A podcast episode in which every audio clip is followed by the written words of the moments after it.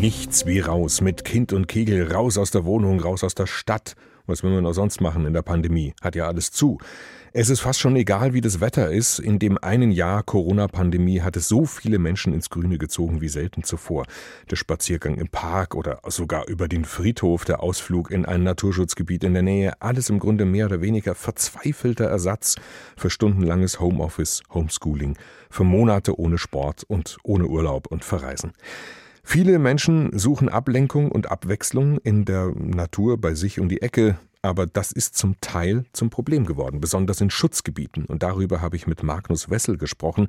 Er leitet beim BUND in Berlin die Abteilung für Naturschutzpolitik. Herr Wessel, es gibt ja ganz verschiedene Arten von Naturschutzgebieten oder Naturparks.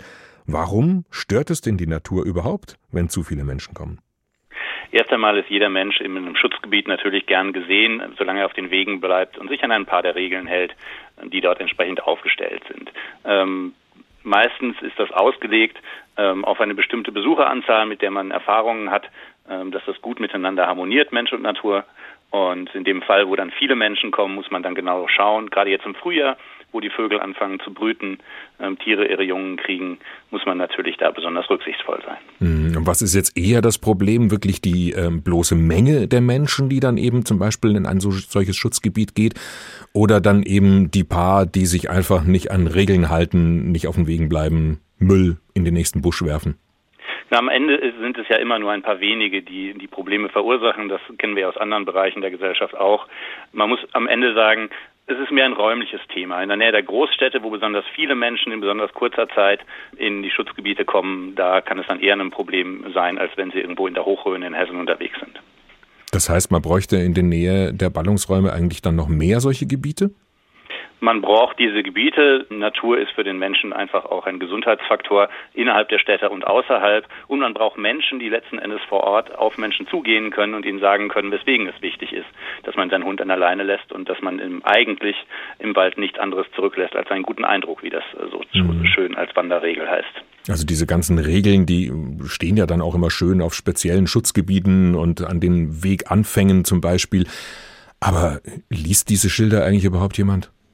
Ja, das ist eine gute Frage. Ich persönlich würde bei sowas immer auf die Kommunikation von Mensch zu Mensch setzen, weswegen es wichtig ist, dass Schutzgebiete genügend Personal haben, damit sie das auch machen können und deswegen auch der BUND in den Schutzgebieten aktiv ist und mit den Menschen zusammen sie aufklärt darüber, was das Besondere an diesen Gebieten ist. Immerhin ist es ja so ein bisschen die Chronojuwelen Deutschlands, wenn man sich umschaut, was für fantastische Landschaften wir haben. Also das, was Sie jetzt erwähnen, aber dass es da so ein regelrechtes Besuchermanagement gibt, sowas hat ja jetzt nicht jedes Schutzgebiet. Bei den kleinen Schutzgebieten ist das ganz häufig nicht der Fall. Da steht dann irgendwo ein Schild für ein Naturschutzgebiet und vielleicht wird noch ein bisschen was erklärt. Da ist sicherlich eine Menge Veränderungsbedarf. Aber bei den großen Schutzgebieten, den Nationalparks, den Biosphärengebieten in Deutschland, da ist das eigentlich Standard.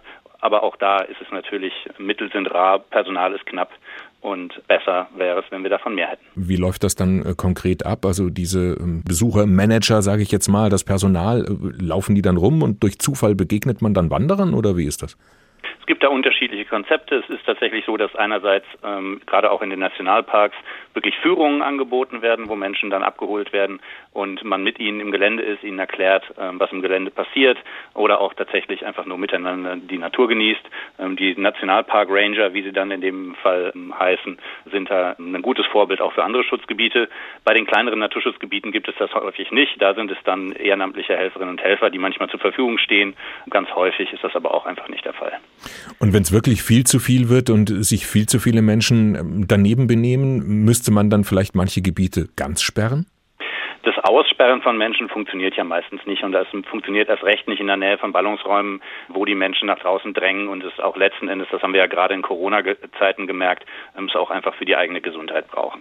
Unser Weg an der Stelle ist es tatsächlich ähm, einerseits klar zu machen, warum bestimmte Regeln gelten, das gut zu kommunizieren und es gibt natürlich dann auch sozusagen die Tipps und Tricks des Schutzgebietsmanagements. Ähm, nicht jeder Weg muss auf Dauer zugänglich sein, man kann das auch temporär sperren.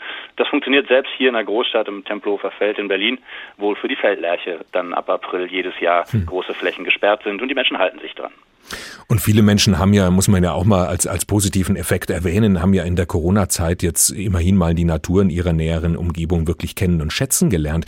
Glauben Sie denn, dass davon auch was bleibt? Und denken Sie, das lässt auch wieder nach, sobald es eben dann möglich ist, wieder Urlaub zum Beispiel im Ausland zu verbringen? Ich glaube, es wird an der Stelle eine Wellenbewegung geben. Am Anfang werden erstmal alle Leute nach draußen strömen. Ähm, aber es wird ein inneres gutes Gefühl bezüglich der Natur vor der Haustür zurückbleiben. Und als na, noch relativ junger Vater, unser Kind ist gerade viereinhalb, kann ich nur sagen, wir würden diese Krise nicht so gut überstehen, wie wir es überstehen, wenn wir A, nicht einen vernünftigen Arbeitgeber hätten und auf der anderen Seite aber auch die Parkanlagen hier in Berlin hätten. Ich glaube, das ist ein Effekt, der bleibt. Und unsere Hoffnung als BUND ist, dass das auch für die Stadtplanung, auch für den Umgang mit Schutzgebieten ein dauerhafter Effekt wird.